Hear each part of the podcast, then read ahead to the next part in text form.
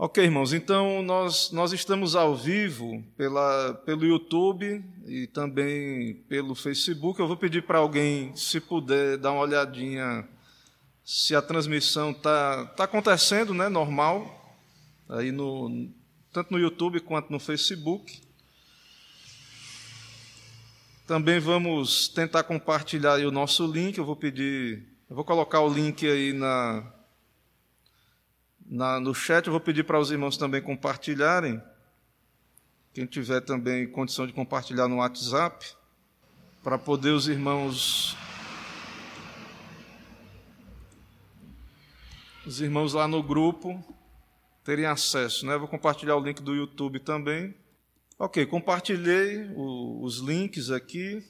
Irmãos, vamos começar então a nossa, nossa lição de hoje. Né? Irmãos, é, nós temos caminhado na questão do, da exposição da lei, dos Dez Mandamentos, e nós estamos no terceiro mandamento da lei de Deus, estamos no mandamento que veremos aí, né, não tomarás o nome do Senhor teu Deus em vão. No catecismo maior, se você ainda não pegou, depois recomendo que pegue aqui o livrinho que tem a nossos símbolos de fé. Você pode acompanhar tanto os estudos de domingo e eu também tenho usado o catecismo maior aqui na nossa lição da lei. No catecismo maior, na pergunta 111, está lá registrado o seguinte: qual é o terceiro mandamento? No caso, é uma citação de Êxodo, né? O terceiro mandamento é: não tomarás o nome do Senhor teu Deus em vão, porque o Senhor não terá por inocente o que tomar o seu nome em vão. Então, é esse o mandamento que estamos trabalhando. Eu vou ler alguns versículos aqui que o catecismo cita para embasar a lição de hoje. Malaquias 2, de 1 a 2. Malaquias 2, de 1 a 2. O profeta Malaquias diz o seguinte: Agora, ó sacerdotes, para vós outros é este mandamento: se não ouvirdes e não propuserdes no vosso coração, dá honra ao meu nome, Perceba, dá honra ao meu nome, diz o Senhor dos Exércitos: enviarei sobre vós a maldição, e amaldiçoarei as vossas bênçãos, já as, já as tenho amaldiçoado, porque vós não propondes isso no coração. Então o Senhor está dizendo, através do profeta Malaquias, para os sacerdotes, que iria os amaldiçoar se eles não dessem honra ao nome de Deus. Né? Então veja a seriedade de honrar o nome de Deus. Provérbios 30, do verso 7 a 9, é uma oração né, do, do autor ali. Provérbios 30, do 7 a 9, é um pedido a Deus. Diz assim lá em Provérbios 30, do 7 a 9. Duas coisas te peço, não mas negue antes que eu morra. Afasta de mim a falsidade e a mentira, não me dê nem a pobreza nem a riqueza. Então, o autor lá, o autor sagrado, né, ele está pedindo aí uma posição de equilíbrio, nem a pobreza nem a riqueza. Dá-me o pão que me for necessário, para não suceder que, estando eu farto, te negue e diga: Quem é o Senhor? Ou empobrecido venha furtar e profane o nome de Deus. Então, tem o perigo da prosperidade o perigo da pobreza. Né? O, o próspero, ele, ele é tentado a negar Deus, né? a, a Deus, é, colocar Deus em segundo plano, negar o nome de Deus, questionar né, quem é o Senhor, se orgulhar. E o pobre, ele pode profanar o nome de Deus roubando, né? isso envergonha o nome de Deus, o furto. Salmo 8.1 Perdão, esse, esse verso aqui, ele fala do nome de Deus, mas é do, da lição anterior. Salmo 8.1, ó Senhor, Senhor nosso, quão magnífico em toda a terra é o teu nome. Né? Então fala do nome de Deus. Irmãos, antes de entrar aqui na, na exposição da lei no catecismo, que vai ser a pergunta 113, na terça-feira, na reunião de oração, quem estava na reunião de oração pôde acompanhar. Eu fiz um comentário sobre a pergunta 190 do catecismo, que é: o que pedimos na primeira petição? da oração do Pai Nosso. Se você lembra a oração do Pai Nosso, o primeiro pedido dela é: santificado seja o teu nome. E é muito interessante a interpretação dos teólogos de Westminster dessa oração, depois, terminando ah, esses estudos da lei, eu devo fazer uma série sobre a oração do Pai Nosso, mas é profundo o que é dito ali, o que afirmamos, e nós estamos estudando a lei, e alguém que está ouvindo esse estudo pode dizer assim: poxa, mas isso não é legalismo, não? Os presbiterianos são moralistas, é? e, e lei, lei não é coisa de Moisés, do Antigo Testamento. Alguém que está ouvindo esse estudo, alguém que não entende, nunca ouviu uma exposição da lei, pode estar interpretando que nós somos moralistas. E não, irmãos. Nós somos herdeiros da reforma protestante. Nós somos herdeiros da tradição agostiniana. Quem era Agostinho de Hipona? o doutor da graça. Então, Agostinho resistiu a Pelágio, que era um moralista. Agostinho defendeu a doutrina da graça. E Lutero, Calvino, na reforma, eles retornaram a, Agostinho. E eles eram é, teólogos né, que enfatizaram a salvação pela graça. Então, nós não somos salvos pelas obras, nós não pregamos a lei como um caminho de salvação. Pelo contrário, o próprio catecismo comentando o que nós pedimos na primeira petição, santificado seja o teu nome, nos diz que oramos isso, pedimos a Deus isso, para que Deus nos incline a santificar o nome de Deus, porque nós somos incapazes, indispostos. Nós somos indispostos, entregues a nós mesmos nós não queremos glorificar a Deus e santificar o nome de Deus. Né? Nossa carne, o velho homem, aqueles que são crentes, né? tem o velho homem que resiste. E mesmo o crente, irmãos, não consegue santificar de modo perfeito o nome de Deus. É por isso que todo dia você deve orar, segundo o modelo da oração do Pai Nosso: Senhor, santifica o teu nome me inclina a desejar te santificar. Todos os dias nós temos que buscar a Deus pedindo a Ele graça para viver. Né? Tem uma frase aí que eu passou na minha, na minha linha do tempo esses dias, né? que eu já tinha visto, mas que, que me lembra isso que estamos dizendo, né? que é muito conhecida, muito famosa a conversão de, de Spurgeon, né? que ele se converteu ouvindo a pregação lá em Isaías, onde diz: Olhai para mim sede salvos todos os termos da terra. Né? E geralmente a gente exalta os pregadores, né? e é o príncipe dos pregadores. E tem uma frase dele que diz assim: Ó, é, eu continuo, ó, você que me ouve, né? eu continuo sendo um pecador. Eu tenho que olhar para Cristo todos os dias, como eu olhei lá na primeira vez. Então, os, nós, os reformados, a teologia reformada, é uma teologia que enfatiza a graça, não o legalismo, não o moralismo. Nós precisamos da graça de Deus para poder honrá-lo de modo adequado, os seus nomes, seus títulos, seus atributos, para que possamos glorificar a Deus em pensamentos, palavras e obras. Então, tudo que vamos falar aqui, temos falado e temos dito. Eu quero lembrar, vocês que estão aqui, os que ouvem também aí remotamente, lembrar que nós não podemos é, cumprir esse mandamento por nós mesmos. Certo? Nós, por natureza, né, não conseguimos evitar esse pecado da língua. Né? né? Não tomarás o nome do Senhor teu Deus, em vão é um pecado do coração, mas também da língua. Ou seja, por causa do nosso pecado, nós não preservamos a reputação de Deus como deveríamos. Né? Porque esse mandamento, não tomarás o nome do Senhor teu Deus em vão, ele nos ensina que nós devemos honrar o nome de Deus e a reputação do nome de Deus. Ok, mas o que é que vamos falar hoje aqui sobre os pecados proibidos no terceiro mandamento? Como é que quebramos esse mandamento? Não tomarás o nome do Senhor teu Deus em vão. Os pecados proibidos no terceiro mandamento, aí o catecismo vai dar uma lista. Nós não vamos ver toda a lista hoje, vamos ver um pedaço da lista, certo? Então, o pedaço que nós vamos ver aqui diz o seguinte: os pecados proibidos no terceiro mandamento são não usar o nome de Deus conforme se requer. Então, Deus, o nome de Deus, Deus é soberano. Ele diz: ó, você vai usar o meu nome do jeito que eu quiser, não é do jeito que você quer, não. O nome é meu e respeite. Respeite o meu nome. Você vai usar o meu nome do jeito que eu quiser, não é do, de qualquer jeito, não.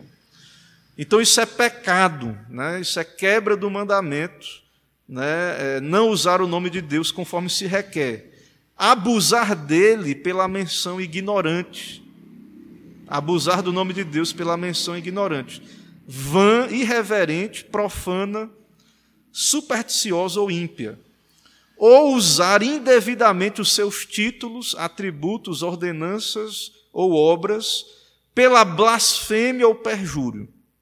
Então tem dois pecados aí, a blasfêmia e o perjúrio, que nós vamos ver hoje. Então, toda essa atitude errada do uso do nome de Deus, todo abuso, uso relaxado, supersticioso ou ímpio, dos nomes que inclui os títulos, atributos e ordenanças e obras de Deus. Irmãos, tem muitos versículos, né, estão citados aí, eu já li, já li alguns versos, né, Malaquias 2,2, vou ler mais alguns. Então, a base tem lá o Êxodo 20, mas em toda a Escritura vai haver referência a esse mandamento. Né? Toda a Escritura vai falar para nós sobre esse mandamento. É, Paulo pregando em Atos 17, 23, ele fala ali aos gregos, né, passando e observando os objetos de vosso culto. Encontrei também um altar no qual está inscrito ao Deus desconhecido, pois esse que adorais sem conhecer é aquele que eu vos anuncio. Então, é, eles precisavam conhecer aqueles que eles adoram. Né? Então, por isso que Paulo estava pregando ali o evangelho a eles. Malaquias 1, 6 a 7. O filho honra o pai e o serve ao seu senhor. Se eu sou o pai, onde está a minha honra? E se eu sou o senhor, onde está o respeito para comigo, diz o Senhor dos Exércitos, ó sacerdotes que desprezais o meu nome. Então, lá em Israel, os próprios sacerdotes estavam desprezando o nome de Deus. E Deus está usando aí uma comparação, né? O pai é honrado. E eu, né, que sou pai também. Vós dizeis: Em que desprezamos nós o teu nome? Ofereceis sobre o meu altar pão imundo. E ainda perguntais: Em que havemos profanado? Em que te havemos profanado? Nisto que pensais, a mesa do Senhor é desprezível. Irmãos, vejam, o desprezo pelas ordenanças de Deus o desprezo pelas coisas santas. Né? Nós devemos ter cuidado, porque ele está falando aí para os sacerdotes, né? para nós que somos como crentes, né? cremos no sacerdócio universal de todos os santos, temos que ter cuidado, porque a gente vai, é, com o tempo, a gente começa a tratar as coisas de Deus, se a gente não tiver cuidado, como coisas desprezíveis ordinárias. Né? O, o que Deus ordena, Deus ordenou o culto, a pregação, Deus ordenou os sacramentos, então nós temos que honrar essas coisas, valorizar. Não tratar como algo qualquer, secundário nas nossas vidas. Então, isso é desprezar né, o que Deus nos deu para honrarmos, né, aquilo que comunica sobre Deus, comunica as obras de Deus, os feitos de Deus. No verso 12 do capítulo 1 de Malaquias, ele continua dizendo: Mas vós o profanais quando dizeis: A mesa do Senhor é imunda, e o que nela se oferece, isto é, a sua comida é desprezível. Malaquias 3,14: Vós dizeis: Inútil é servir a Deus que nos aproveitou termos cuidado em guardar os seus preceitos e em andar de luto diante do Senhor dos Exércitos? Veja, o pessoal estava dizendo assim: Esse negócio de servir a Deus é perca de tempo, é, é inútil. Os mandamentos de Deus, esse negócio de separar um dia para Deus, o que é que eu ganho com isso, né? E isso, aquele povo era tinha a lei de Deus, né? era o povo de Deus. Imagina uma época secularizada como a nossa, né? que as pessoas não creem em Deus, desprezam a Deus, né? os preceitos de Deus. Então, nós como igreja, nós temos uma ordenança especialmente para nós de santificar o nome de Deus. Ah, é verdade que nós não conseguimos santificar de modo perfeito, mas isso não é desculpa para não buscarmos santificar o nome de Deus. Por mais que eu nunca consiga obedecer perfeitamente, Deus se agrada da nossa obediência por meio de Cristo. Né? Deus recebe, Deus espera de nós né, que nós sirvamos Ele de coração, mesmo que seja uma obediência ainda é, falha, né, porque temos ainda o velho homem. Mas Deus contempla né, nosso coração aí e, por meio de Cristo, recebe a nossa obediência e a justifica né, diante dele. Em 1 Samuel 4, 3 a 5, nós vemos o exemplo de um uso, o uso superficial de, um, de uma ordenança de Deus, né? de uma, um uso superficial, supersticioso do nome de Deus. 1 Samuel 4, 3 a 5. Voltando o povo ao arraial, disseram aos anciãos de Israel: Por que nos feriu o Senhor hoje diante dos filisteus? Traga, tragamos de Siló a arca do Senhor. Irmãos, a arca do Senhor, onde Deus se revelava, a arca levava Deus, o nome de Deus. E eles haviam perdido uma batalha militar para os filisteus. E aí eles disseram: traz a arca de Deus, traz a arca. E os sacerdotes trouxeram. Sucedeu que, vindo a arca da aliança do Senhor, rompeu todo Israel em grandes brados e ressoou a terra. Eles estavam usando a arca, o nome de Deus, como um amuleto. Eles estavam em pecado, não queriam se arrepender e achavam que não, vamos colocar a arca aqui, pronto. Né? Como alguns usam o nome de Deus como amuletos. Né? Lá em Jeremias 7, 4 a 10, o catecismo cita ainda: Não confieis em palavras falsas, dizendo: Templo do Senhor, templo do Senhor, templo do Senhor é este. O povo confiava, nós, nós temos o templo do Senhor. Então vai, vai ficar tudo bem conosco. Mas Deus diz: Mas se deveras emendares os vossos caminhos e as vossas obras, se deveres praticardes a justiça cada um com seu próximo, se não oprimirdes o estrangeiro e o órfão e a viúva, nem derramares sangue inocente, nem andares após outros deuses para o vosso próprio mal, eu vos farei habitar nesse lugar, na terra que dei a vossos pais, desde os tempos antigos e para sempre. Então, o povo estava em pecado, oprimindo, pecando, mas ele dizia: não, vai dar tudo certo. A gente é o filho de Abraão, é o povo de Deus, nós temos o templo do Senhor, nós estamos na Terra Santa, nós temos o rei ungido do Senhor, ou seja, confiando na, nessas coisas. Eis que vós confiais em palavras falsas, que para nada vos aproveitam. Era, era o falso profeta que incentivava isso. Os falsos pregadores que incentivavam isso. Que é isso? Furtais e matais, cometeis adultérios e jurais falsamente, queimais incenso a Baal, andais após outros deuses que não conheceis, e depois vindes e vos pondes diante de mim nesta casa que se chama pelo meu nome, e dizeis: estamos salvos. Ao ver o que, é que o povo fazia, quebrava os manda a lei de Moisés, os dez mandamentos, furto, adultério, idolatria, queimando incenso a Baal, depois vinha para o culto. Né? É como é, o pecador que hoje, né, o nominalismo, a, o cristão nominal, né? o crente nominal. Lá no trabalho dele, ele faz tudo errado, mente, é, dá o jeitinho, rouba, é, comete o, o, pecado do perjúrio, né? É, promete em nome de Deus e não cumpre, usa o nome de Deus em vão. E aí, domingo, vem para a igreja e acha que vai ficar tudo bem, mesmo que não se arrependa. mesmo que não abandone o pecado. E diz: estamos salvos. Por quê? Ó, eu tenho a carteirinha de crente, meu nome está lá no rol de membro da igreja.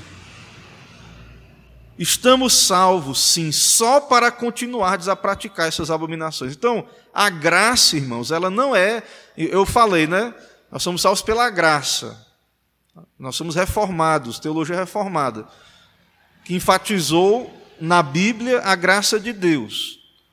Mas a graça não é ocasião para pecar, não, para continuar no pecado.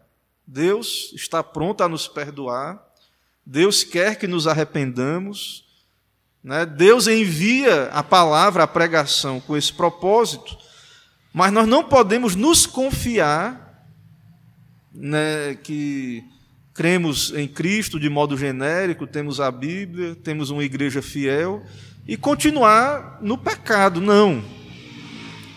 Né? Não, não devemos isso aí, é ilusão, certo? Isso aí não é, não é o evangelho bíblico. Segunda Reis 18:30, há um uso equivocado aí no nome de Deus na boca de um ímpio, né, lá em 2 Reis 18:30. É um invasor lá do que ia levar o povo para o cativeiro. Aí ele querendo fazer medo do povo, eles disseram lá o, o comandante lá de um exército invasor: nem tampouco vos faça Ezequias confiar no Senhor, dizendo: O Senhor certamente nos livrará e esta cidade não será entregue nas mãos do rei da Síria. Então, esse pessoal lá achava que o povo de Deus era igual a qualquer outro povo e ia invadir e Deus não poderia livrar ninguém da mão deles. Um uso errado do nome de Deus. O mesmo exemplo, Faraó, quando disse: Quem é o Senhor? Êxodo 5,2. Que lhe ouça eu a voz e deixe ir a Israel? Não conheço o Senhor, nem tampouco deixarei ir a Israel. Então, o uso atrevido do nome de Deus, né? do faraó. Segunda Reis 19, 22, né? É, diz lá, a quem afrontaste, de quem blasfemaste, contra quem alçaste a voz e arrogantemente ergueste os olhos contra o santo de Israel. Então, quando aquele povo estava resistindo, ele era contra Deus. Em Levítico 24, 11, conta a história ali de um, de um, de um jovem que blasfemou né, e depois foi apedrejado. Né? Então o filho da mulher israelita blasfemou o nome do Senhor e o amaldiçoou, pelo que o trouxeram a Moisés. Zacarias 8,17: Nenhum de vós pense mal no seu coração contra o seu próximo, nem ame o juramento falso, perjúrio, porque todas essas coisas eu aborreço, diz o Senhor. Então, às vezes, na, na cultura, as pessoas se acostumam a mentir usar o nome de Deus em vão para mentir, achando que vai dar tudo certo, mas Deus disse que aborrece o juramento falso. Irmãos, aqui são os versículos né, do, do, do que vamos falar, e agora nós vamos para a exposição do argumento, certo? Vamos expor o argumento. Aparentemente está tudo ok é, na transmissão, irmã Magnólia, irmã Soraya no YouTube, e também no Facebook, aparentemente ok. Certo? Então vamos seguindo aqui.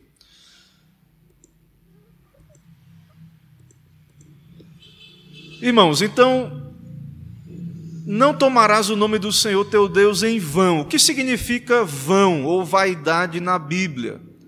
Né? Então, temos que entender no, no, original ali o que é que Deus nos diz né? na Escritura qual o significado ali no original. Então, segundo o comentarista aqui, o, o, o Voz, né, o Gerhardus Voz, essa palavra aparece 53 vezes no hebraico, e em 40 oportunidades, 44 oportunidades, é traduzida por vão ou vaidade.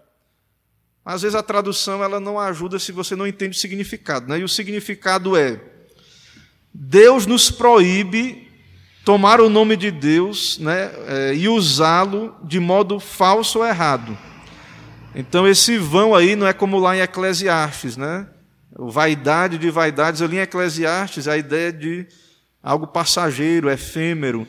Então, não tomarás o nome do Senhor teu Deus em vão tem a ver com o uso falso ou errado, né? segundo a palavra de Deus. Que tipo de uso errado é feito do nome de Deus?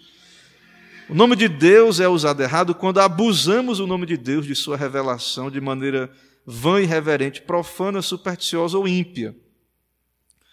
Então, essa é uma característica do homem caído.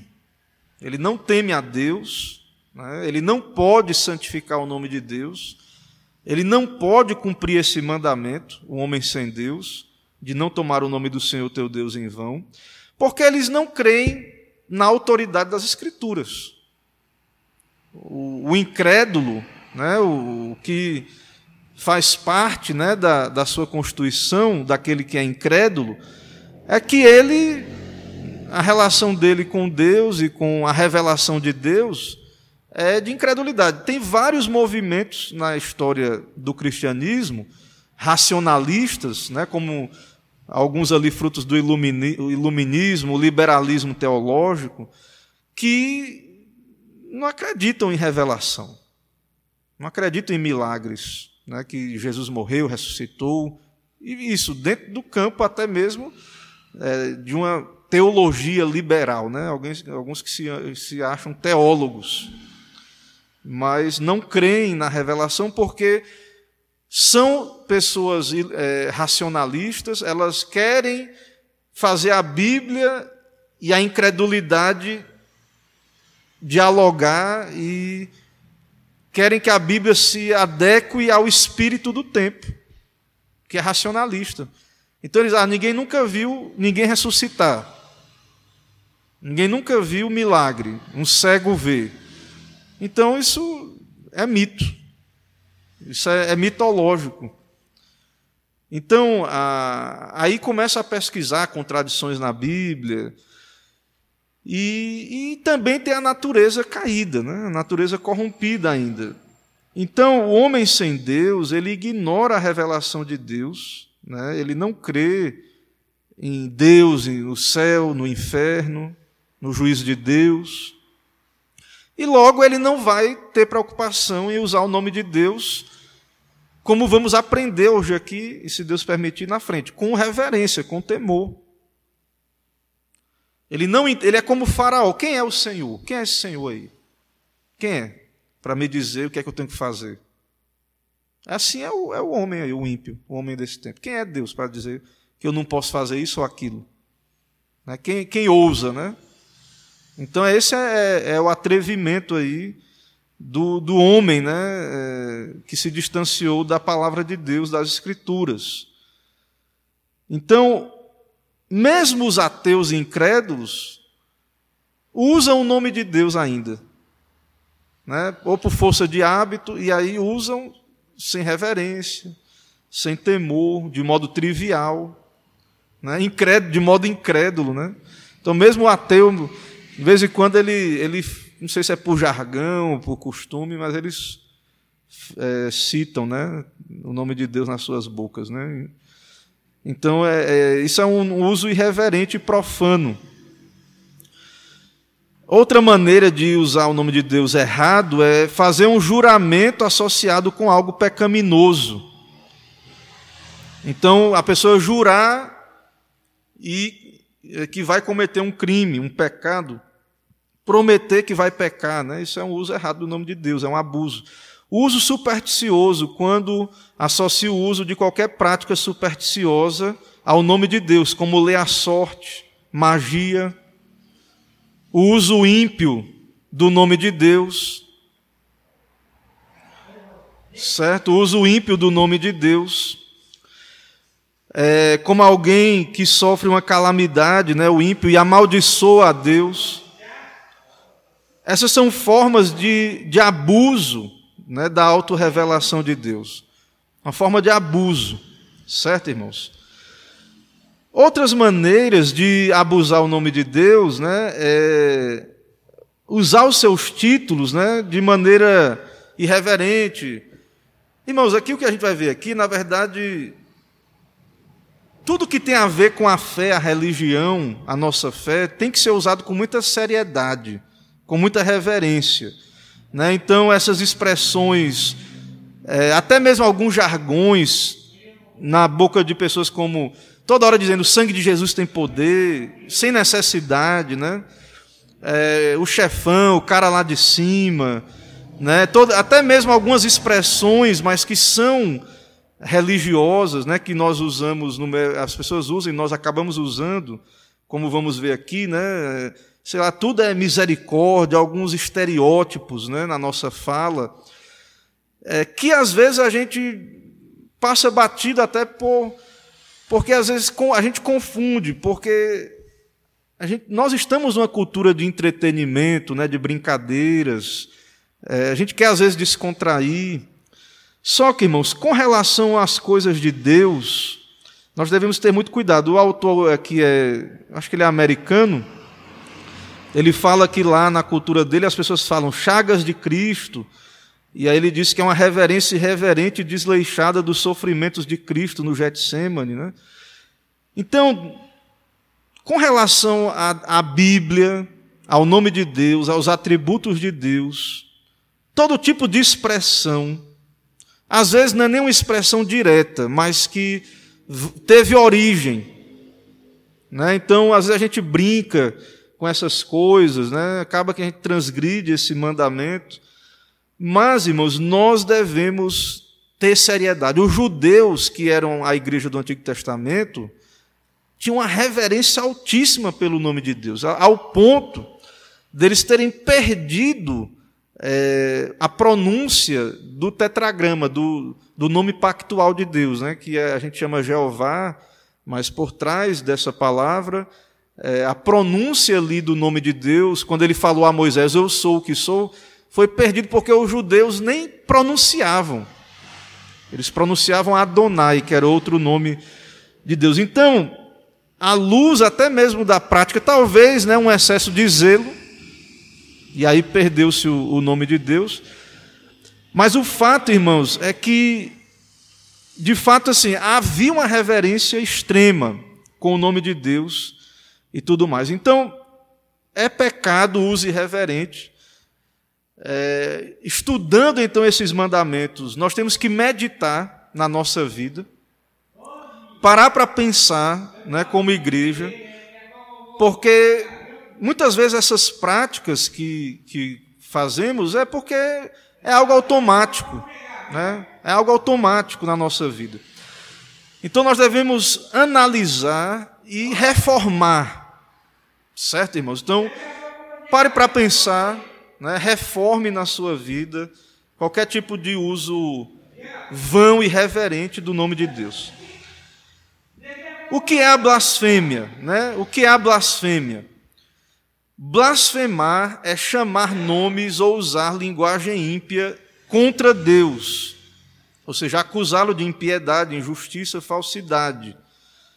No Antigo Testamento, irmãos, a blasfêmia era punida de morte, apedrejamento. Levítico 24, 16. Então veja que tomar o nome de Deus em vão não é algo assim, um pecado, uma coisa de pouca, de, de, assim, algo qualquer, certo? Não é algo. Porque a gente pega os dez mandamentos, muitas vezes a igreja, nós, é, colocamos um peso, uma seriedade nos mandamentos, por exemplo, na questão sexual, ou o, tirar a vida, não matarás. Mas perceba que no Antigo Testamento, a blasfêmia, ela era punida com a morte, assim como o adultério, o assassinato. Então, blasfemar o nome de Deus é algo grave, né? algo, e é por isso que nós devemos ter solenidade e reverência para com o nome de Deus. Como é que os homens blasfemam o nome de Deus hoje? Quando acontece uma tragédia, né, uma calamidade, as pessoas, por exemplo, essa questão, é, inclusive na, na questão aí do, do iluminismo, dessa coisa do, do racionalismo, né, as pessoas que são incrédulas, elas têm dificuldade, acabam blasfemando, porque não entendem a relação da existência de Deus e do mal. As pessoas acabam é, quando acontece um tsunami, acontece uma calamidade, as pessoas blasfemam, ah, cadê Deus? É, porque se Deus, você está servindo a Deus aí, e como é que pode? né? que Deus é esse que, que permite o mal, né? roubos, assaltos, violência, que Deus é esse. Interessante, né? Eu estou revisando um pouco a, a, história da igreja.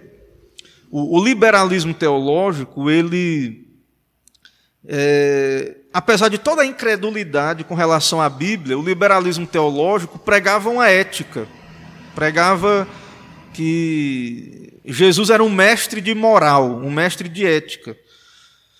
E aí estavam pregando lá e veio a Primeira Guerra Mundial. Depois veio a Segunda Guerra Mundial. Então, é, tudo aquilo ruiu, né, caiu por terra. Toda aquela pregação moralista, né, aquela pregação de mera ética. Então, é, ao mesmo tempo, né, isso causa uma confusão na mente das pessoas, porque se, se Deus existe, como Ele permite uma tragédia como essas guerras mundiais? Mas, irmãos, para nós existe uma explicação bíblica. A queda, né, o pecado original, a depravação. Só que o homem que não crê na Bíblia, que não crê em Deus, o homem sem Deus, acaba que ele é, não crê nessas questões da queda, da maldade, do pecado, e o homem acha até absurdo, né? acaba até resistindo e não entendendo a relação né, que os teólogos chamam de teodiceia, que é a relação é, da existência de Deus e do mal ao mesmo tempo. Então, muita gente desafia a bondade de Deus ou o poder de Deus, isso é blasfemo. Né? Então, se Deus é bom, desafia Deus, o que, é que Deus permite?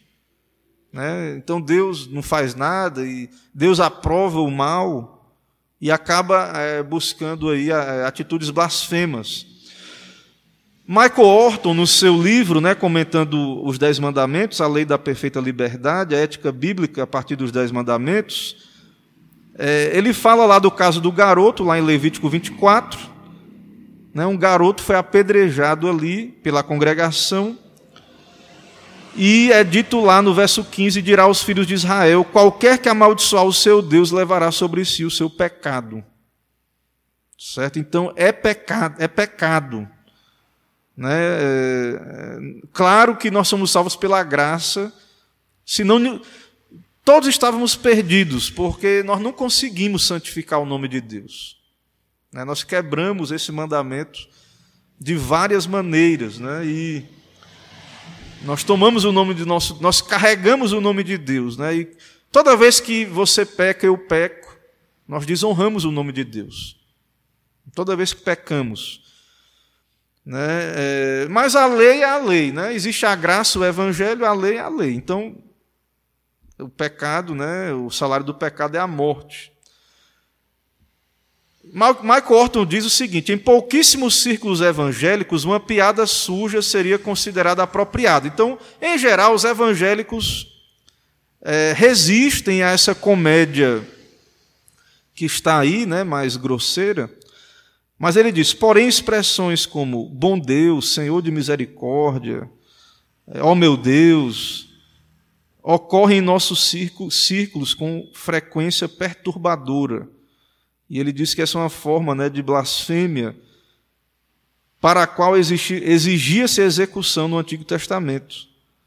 Os judeus eram tão sensíveis quanto ao nome de Deus que nunca o pronunciavam e nem mesmo soletravam. Porém, hoje vejo camisetas sendo vendidas em convenções evangélicas com slogans como este sangue é para você. Aí ele disse que esse slogan é uma imitação de um comercial de, comercial de cerveja. Esta Bud é para você. Então tem uma cerveja lá, tem uma propaganda. Aí a igreja pega e faz a mesma referência. Né?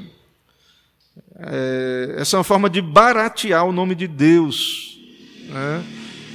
É, às vezes a igreja quer ser relevante, né?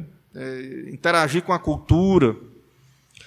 Mas às vezes o que nós temos feito como igreja é, é tomar o nome de Deus em vão. Então, é, ah, pastor, mas a pessoa está ali na internet, as pessoas, ele vai ter mais repercussão, vai ter mais like. né? visualização. Se ele tiver uma linguagem mais assim forte, né? uma, mas irmãos, nós é, o Evangelho ele tem um aspecto de contracultura. Né?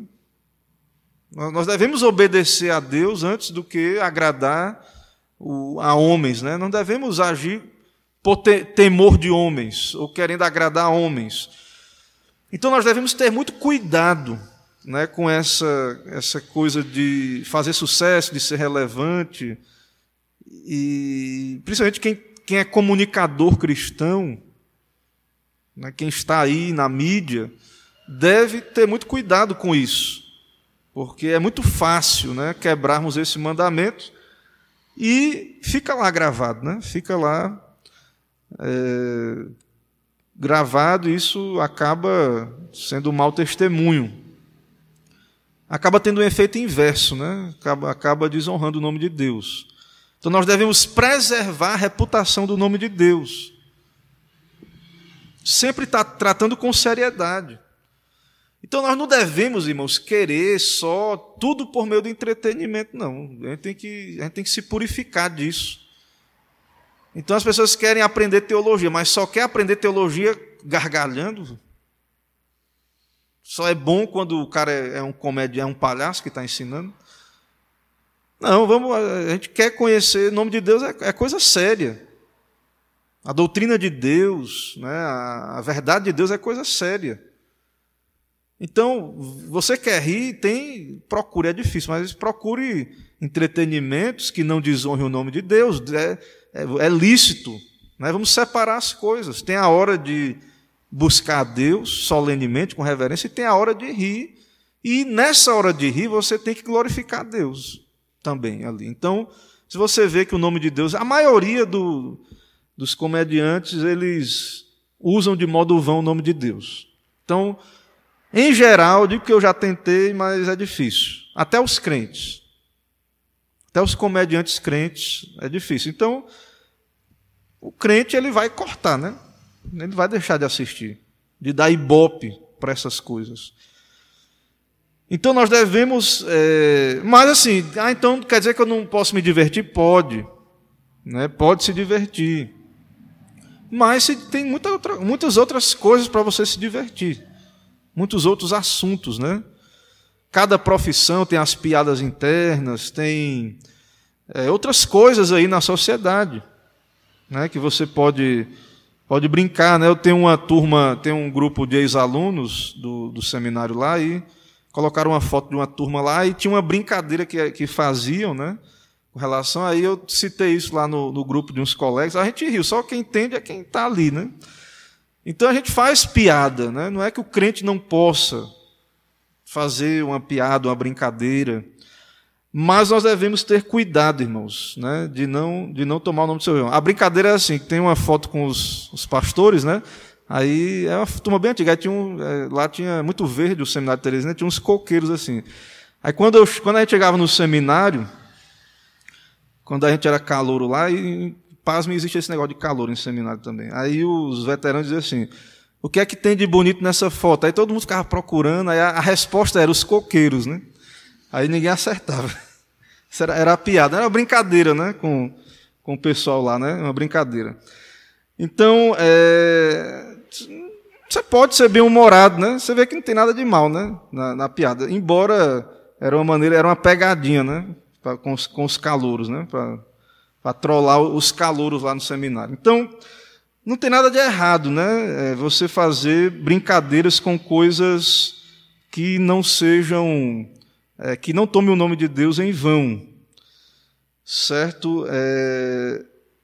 Mas aí, quando falamos disso, as pessoas vão resistir. E por que que por que, que é tão sério, né? Por que, que Deus toma o seu nome de forma tão séria? Né? Será que Deus é um egocêntrico? O que é que ele perde né, com isso? É, Michael Orton ele cita um teólogo chamado Gary North no, no seu livro. Muito interessante o que Gary, Gary, né, Gary diz lá no seu material. Ele diz assim: um modo para o norte-americano moderno compreender esse mandamento e nós também brasileiros, né, podemos entender também, é tratar o nome de Deus como uma propriedade de marca registrada. A pessoa não registra né, uma marca, um nome, um título, né? Você não registra lá. Direitos autorais, né? Então, uma franquia. Então, ninguém pode usar aquilo ali, depois que você registre. Então, a ideia é que Deus graciosamente licenciou o uso do seu nome. Então, ele diz que o uso do nome de Deus não está liberado para domínio público, não. Interessante, né? Uma ilustração. Essa coisa do domínio público, um livro em domínio público é que você pode usar, copiar, é, compartilhar, está em domínio público. Mas existem materiais que não estão em domínio público. Então a ideia é que o nome de Deus, aplicando ao nome de Deus essa ideia, é que não está liberado. Né? Não, é, é isso mesmo. Você não pode usar o nome de Deus do jeito que você quer. Nós já vimos, né? Não terás outros deuses. Então você não está liberado para ter vários deuses, né? idolatria. Não farás imagem de escultura. Não está liberado para cultuar Deus do jeito que você quiser. É do jeito que Deus quer, do jeito que a Bíblia diz. Né? Não pode ser por meio de imagem. E você não está liberado para usar o nome de Deus de qualquer maneira. E embora os ímpios não possam obedecer esse mandamento, porque estão mortos em delitos e pecados, é, pecam, estão debaixo da obrigação. Eles não conseguem, mas pecam.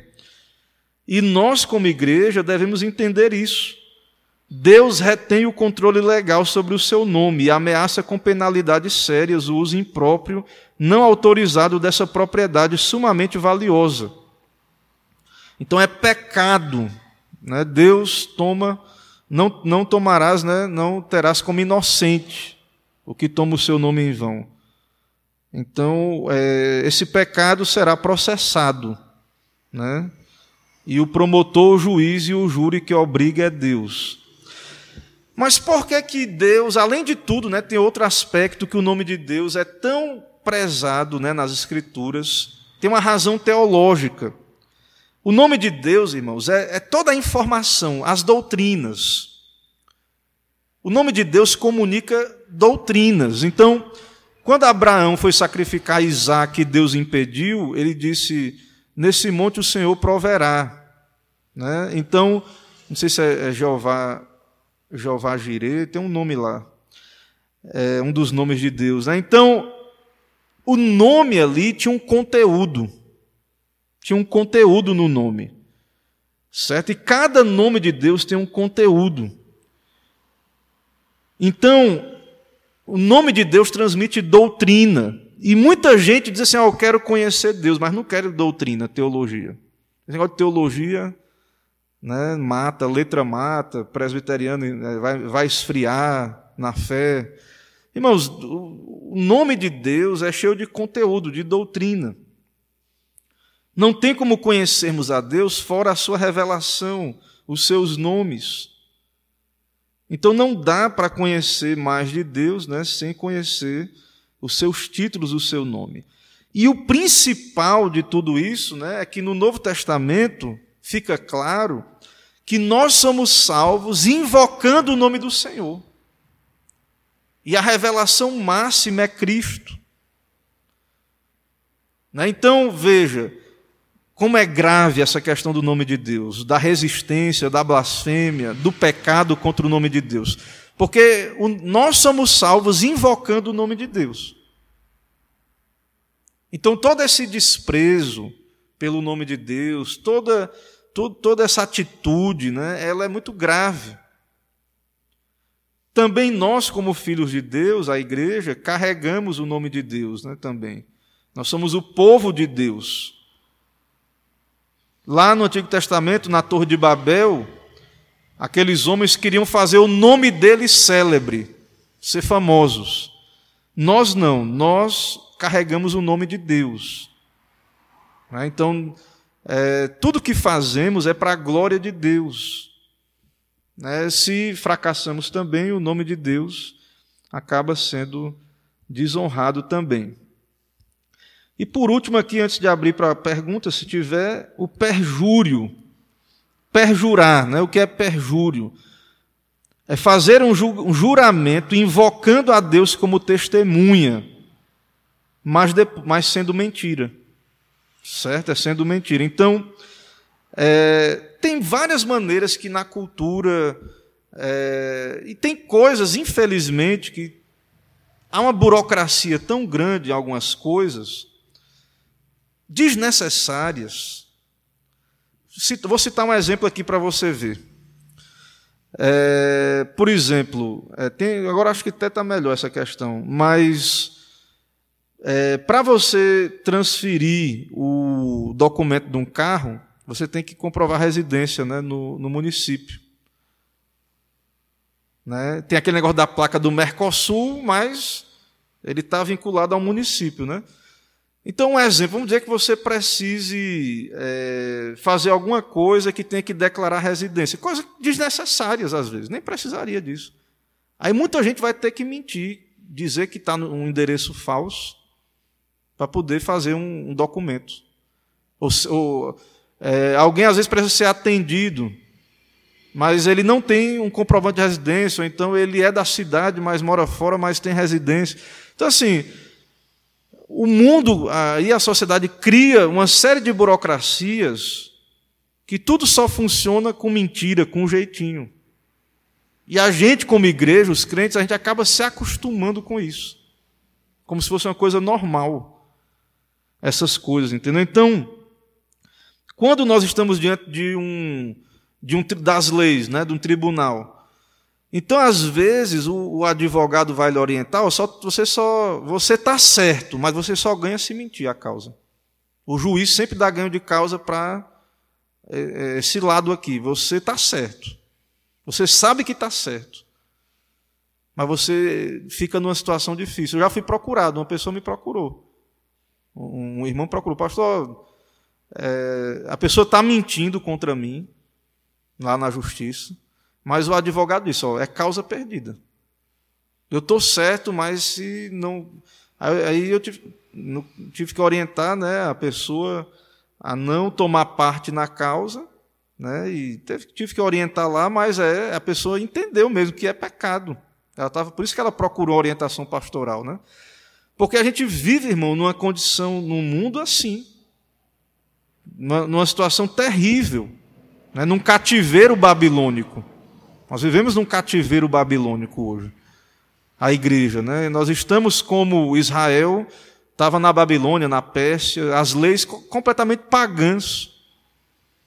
Né? E nós, como igreja, somos chamados a sermos um povo da verdade, né? de, de não sermos um povo da mentira. Mas, o, às vezes, até mesmo os crentes né? se acostumam com, com isso. Então, embora ninguém, é, o mundo lá, a sociedade não vai prender ninguém por, por mentir, mas de Deus está vendo, né? Nós nos preocupamos diante do Senhor e o testemunho cristão. É, o perjúrio é um pecado comum nos dias de hoje? Sim, né? Infelizmente. É, o perjúrio é muito comum nas cortes, né? Nas cortes aí, nos tribunais. É, ele diz aqui, ele cita, né, pessoas que viajam a outro estado para conseguir o divórcio. A, a, cultura americana, né? Então, às vezes não podia, ele viaja, aí juram em juízo que fixarão residência naquele estado, mas depois que consegue o divórcio, sai do fórum para direto para a estação ferroviária, pega um trem e volta às suas residências. Ou seja, mente para o juiz, né? Para conseguir o que quer. É, mente para o juiz. Então, é, a gente acaba ignorando. É gente que, pessoal que vai para os Estados Unidos, né, para poder ganhar a vida lá, e mente, né? Tem um bocado de leis, né, lá, e fica lá clandestino, mentindo. Um bocado de crente lá, né, mentindo. Né? Então, assim, tudo isso, irmãos, parece, quando a gente não estuda a lei de Deus, tudo isso sim são coisas que todo mundo faz, né? é normal. Porém, é, Deus é justo, é santo. Deus nos chama à obediência. Essas coisas não são insignificantes. Né? dar a palavra e não cumprir, né? prometer e não cumprir. Certo? É quando você é, você é um cristão, você leva o nome de Deus, você emite um cartão de crédito, estoura o limite e não paga. O nome de Deus é desonrado. Né? O nome de Deus é desonrado diante da sociedade. Então, parece que é, não, fica lá. É, é, depois prescreve, depois de cinco anos apaga, lá no SPC. E o nome de Deus desonrado? Né? E o pecado contra Deus? Inclusive, é, não sei como é que está hoje, porque eu é, não aceito mais proposta de fazer cartão de crédito, só quando eles mandam já e aprovam, né? mas eu não faço. Mas é, eu me lembro que na, nas épocas que eu tentava, eles não queriam dar crédito para pastor, não. Então eles devem ter uma estatística, um cadastro onde deve ser recorrente pastor comprar e não pagar. Né? Pastor não, é, não tem emprego, né? não tem vínculo empregatício, a gente não sabe como é. Na nossa igreja há uma seriedade na questão do sustento pastoral, mas sabe que muitas igrejas aí não têm. Então, é, eu imagino que às vezes a pessoa faz uma dívida até com boa intenção, né? mas às vezes não compra no cartão, mas chega lá o amanhã e o dinheiro não cai ou alguma coisa. Né? Então veja que tudo isso a gente tem que lembrar, irmãos, que nós levamos o nome de Deus. Você deu a sua palavra ali. Crédito é isso. O que é crédito? Quem lhe deu crédito confiou no, em você, no que você está dizendo. Né? Então, é muito importante. Crédito é a reputação. Crédito é reputação. Né? Por que, é que você está aqui me ouvindo? Porque você acredita que eu, que eu sou sério, que eu estou falando a verdade. Espera-se, né? Que se você, você não acreditar, se você achasse que eu sou um picareta, você não faria o esforço de, de estar aqui. Né? Por que, que você vai para a escola, para uma universidade? Por que, que você paga um serviço? Porque você acredita que aquela pessoa vai prestar um serviço corretamente. Né? Inclusive, quando você compra, é, você faz uma compra, hoje em dia, nesses negócios de cartão aí, de, desses aplicativos de pagamento, agora com a compra online, né? Aí, às vezes, você faz uma compra, aí o programa, o aplicativo mandou uma mensagem. Você recebeu mesmo? É, deu certo o serviço? Se não, se não, reclame que a gente aqui intermedia. Tem uns aplicativos que fazem a mediação, porque tem, tem gente levando cano, calote, né? É, pastor Jorge lá em Morro do Chapéu me disse que fez uma compra aí da China, não chegou, não chegou, né? O pessoal às vezes envia, tem gente que tem vídeo aí, o pessoal enviando tijolo pela internet, né? Você faz a compra e chega, chega um tijolão assim dentro do, do da caixa, né? Então, é, você confiou, né? E é a questão de confiança. Então, é, a reputação do nome de Deus, nós levamos o nome de Deus.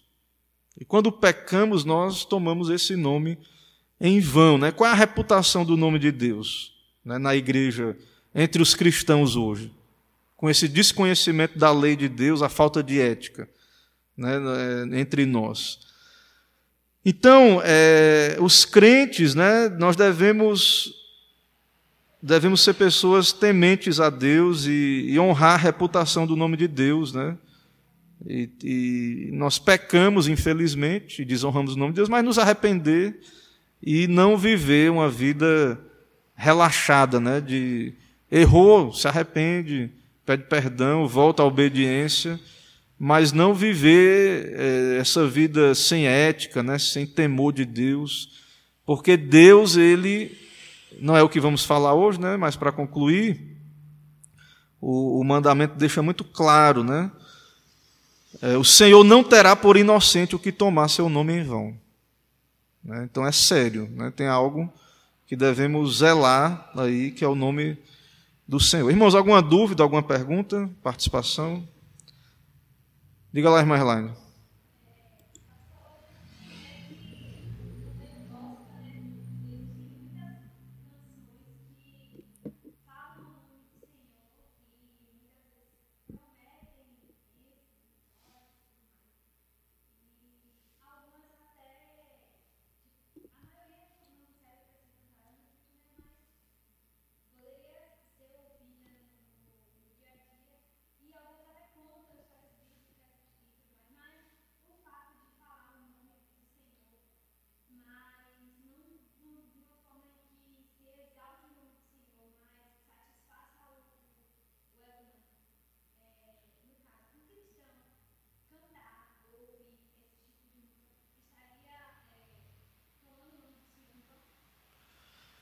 Então, a irmã Erline perguntou sobre as músicas gospel, né, que citam o nome de Deus, mas acabam carregando um conceitos heréticos, né, é, é, significados. Né? Então, irmãos, para nós, tanto a palavra quanto o significado é importante. Né?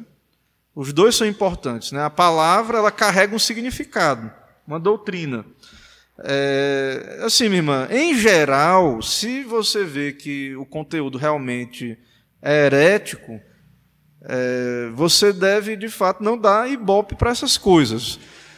Mas, assim, isso é, isso é muito sutil, porque você pode é, interpretar, você pode, aquilo que Paulo diz, né, ouvir de tudo e reter o que é bom ao mesmo tempo. Existe um equilíbrio aí nessas coisas, né?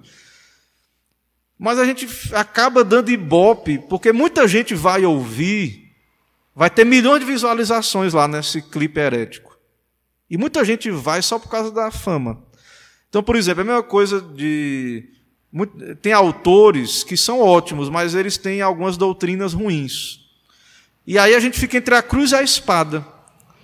Porque tem livros bons desse autor, mas a gente que é pastor fica com medo do pessoal começar a gostar daquele autor e acabar pegando o livro herético da, daquele autor. Né? Então, eu creio que existe um, um, equilíbrio aí que, que é possível um cristão maduro usar, mas se a, a, gente tem que olhar o nosso coração. Se por meio, se há alguma, alguma origem de, de brincadeira, de zombaria, com às vezes é, outros cristãos né, que são imaturos ou que têm doutrinas é, antiquadas, a gente brinca às vezes, né, é, essas piadas internas dentro do cristianismo, com outros grupos, né? A gente tem que ter muito cuidado e nós, como comunidade cristã, alimentar, é, não tolerar essas coisas entre nós. Então, é, o que acontece é que a gente não tem a experiência de nos encorajar nisso. Então, entre alguns pastores que estudam a lei, né, alguns presbiterianos, é, no grupo de pastores, já percebi entre alguns colegas é, repreendendo algumas brincadeiras entre nós. Né? Isso é saudável, a gente não deve se ofender com isso. Então, é, talvez a gente deveria se abrir a isso. Ó, oh, irmão, essa música não é boa. Né? Ou então, ó, cuidado, para a gente não dar ibope a essa pessoa que, que é profana. Irmãos, tem pregadores que, que são profanos e estão ganhando fama na internet. Até fama de reformado. E aí muita gente que não sabe nada da fé reformada vai achar que é aquilo ali é ser reformado. Entendeu? Então, assim, é, eu, eu creio que um crente maduro ele tem condição de reter o que é bom, mas a gente fica nessa situação né, de ter esse cuidado aí porque é o nome de Deus e outras pessoas vão entender como. Então você entende, você tem maturidade para separar, para fazer a separação. Mas aí tudo isso entra, né? Essa questão de um processo de maturidade. Eu acho que isso também é algo que a gente vai caminhando e aprimorando, a gente vai reformando a nossa vida. Então, por exemplo, é, eu teve uma época que teve a moda, né, dessas dessas dessas comédias, né, influenciada pelos Estados Unidos, comédia em pé, né, eu é, vi que não dá para, eu não consigo assistir aquilo, né, não consigo, porque fala o nome de Deus, eles parecem que tem uma, uma coceira na língua, e tem nada a ver, aí mete uma piada com igreja no meio. Ah, mas a igreja, aquela outra igreja herética mesmo, mas acaba que né, é ruim. Então, realmente assim, nós não devemos compactuar com essa superficialidade do meu gospel, né? Não devemos dar ibope para essas coisas. É, eu entendo, irmãos, posso até mudar, mas que a melhor coisa que você faz é ignorar. Teve essa questão aí agora, né, até do, do Burger King aí e tal. Eu sei que às vezes precisa uma apologética mas você acaba dando, não falando disso aí, mas até mesmo falando de coisas do meu evangelho, você acaba dando ibope, porque o, a internet ela é nutrida por essas confusões, por essas tretas aí, Então a gente tem que ter muito cuidado, porque esse pessoal às vezes quer isso, quer fama, repercussão. Então, às vezes a melhor coisa para Deus, né, para a honra de Deus, e a pior para esses artistas é o ostracismo. É você dizer, ó, oh, não quero saber, é, isolar mesmo. É, porque você acaba, lá no Evangelho de João, no, nas cartas de João, João diz assim: se alguém vier a, a, até vós e não trouxer esse Evangelho, nem receba, não dê nem um copo d'água. Mas por que tanto? Por que essa intolerância, né? Porque assim, moço, quando você dá o like, você aprova, você dá ibope, você está indiretamente incentivando aquela pessoa a continuar fazendo aquilo. Sai o CD herético, todo mundo compra, os evangélicos compram. O CD gospel tal, todo mundo compra. Lá no, hoje não compra CD mais, né? Compra lá na internet, dá milhões de visualizações para aquele artista. Então, assim, é, é ali, você vai alimentar isso. Né? Então, é, tem esse, essas ponderações aí, né? o equilíbrio e o autoexame, eu creio que um crente maduro ele vai poder usar de maneira correta essas coisas, né? E ir caminhando e aprimorando o uso dessas, dessas coisas aí. Ok? Mais alguma pergunta, alguma contribuição, dúvidas? Diga lá, presbítero.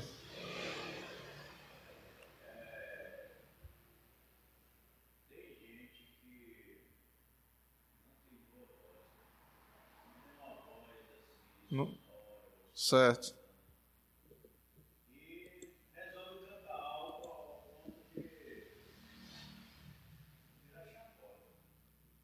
Isso. Isso é um é todo todo tipo de né? É, são coisas, irmãos, assim, que, como, a, a, volto a dizer, como não há uma instrução na igreja sobre a reverência que. Porque a gente enfatiza até o culto solene, mas a gente já está vendo que a solenidade é tudo que tem a ver com a relação com Deus, a, a Bíblia. Então, essas brincadeiras, esses memes que chamam na internet, né, que vira piada, isso aí não, não é, primeiro que é pecado contra esse mandamento e o pessoal acha que é bonito, que, que repercute, né? Deus não, irmãos, isso aí é uma vergonha. Isso não condiz, né, para ver assim, com é como voltando só para passar a palavra para ver de novo, como a questão de fazer a imagem de Jesus. A imagem de Jesus nunca transmite é, realmente quem Jesus é. Então, esse tipo de ferramenta da brincadeira nunca vai fazer jus ao que Deus revela dele como a Bíblia, como a teologia fiel, né? Sim, prefeito.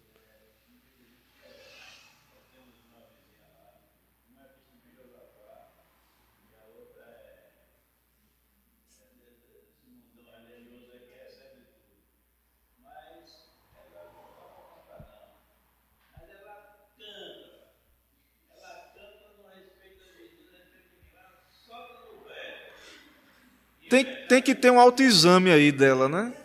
Assim.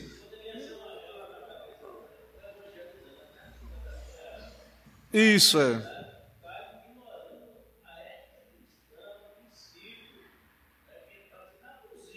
É, é porque assim, falta no meio evangélico em geral, né? E nós nos incluímos nisso. Falta a ética né, bíblica fruto da graça também, entender a lei e a graça, e falta também o autoexame. A superficialidade é muito grande. Então, as pessoas elas têm uma boa intenção, eu vou evangelizar fazendo isso, mas é, erram o alvo, né?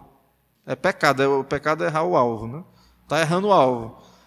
E às vezes não tem na irmandade ali daquela pessoa ninguém e às vezes, se você, como alguém de outro, for falar, a pessoa né, vai se ofender, achar que você é anticristo, né? que você está querendo impedir o evangelismo dela. Né? Então, isso é, é, é bem complicado. Né? É, mais alguma dúvida, irmãos? Perguntas? Aqui no Facebook não vi nenhuma pergunta. Deixa eu ver no YouTube também nada. Se não tiver mais, eu vou concluir aqui a, o estudo. E aí continuamos na próxima oportunidade. Ok, irmãos, então se não há dúvidas, vamos considerar nestas coisas. É, então, assim, é, com relação à nossa fé, espiritualidade, é coisa séria, né? Se você é uma pessoa bem-humorada, graças a Deus, não deixe de ser, continue sendo, né? mas é, você deve apenas é, colocar as coisas no lugar, certo? Colocar cada coisa no seu lugar, é, por causa da glória de Deus e para o bem da sociedade.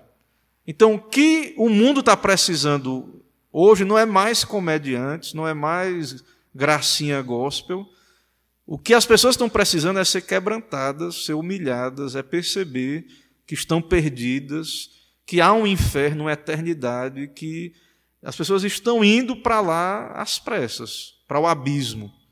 E como é que você vai impedir as pessoas de cair no abismo fazendo chacota e piada? Né? As pessoas vão olhar e vão dizer: sim, é isso aí, o cristianismo é isso aí.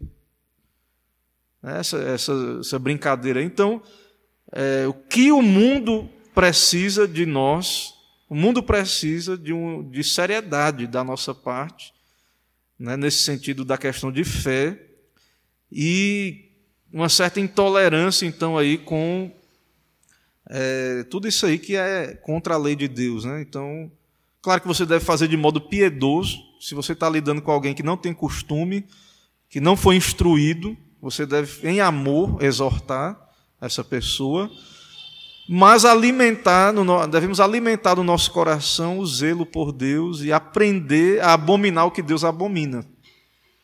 Então nós devemos aprender a abominar essas coisas, a não, não ter alegria com o que Deus odeia, com o que é impuro, o que é profano, o que é contrário ao Senhor. Irmãos, vamos orar então, oremos ao nosso Deus. Senhor, eis-nos aqui na tua presença santa, majestosa e bendita, te servindo, ó Deus, aprendendo do Senhor. E somos confrontados, ó Pai, porque pecamos, desonramos o teu nome com o nosso pecado, quando transgredimos a tua lei. Perdoa-nos, ó Pai, nossos pecados, quando agimos, ó Deus, de modo que quebramos os teus mandamentos em pensamentos, palavras e ações. E também, ó Pai, filhos dessa cultura, vivemos numa sociedade, somos parte disso, altamente reverente, altamente sem temor de Deus. Aprendemos e nos acostumamos com o pecado. Ó Deus, dá-nos arrepender, ó Pai, dá-nos reformar a nossa vida levar a sério a fé, dedicar tempo ao Senhor, ao aprendizado, usando os meios corretos, adequados para isso, que honram o teu nome, ó Pai. Assim, vem sobre nós, aviva a tua igreja, ilumina, abre os olhos, usa esse estudo, ó Deus, para abrir os olhos nossos e de quem aprover ao Senhor, fazer chegar esse estudo. Toda honra, toda glória seja ao Senhor. É o que te peço, te agradeço em nome de Cristo Jesus. Amém. Meus irmãos, então é, encerramos aqui esse estudo. Uma boa noite a todos os irmãos que nos acompanharam aí pelo Facebook, pelo YouTube. Eu vou encerrar a transmissão. Que Deus abençoe a todos, a graça e a paz do nosso Senhor. Amém.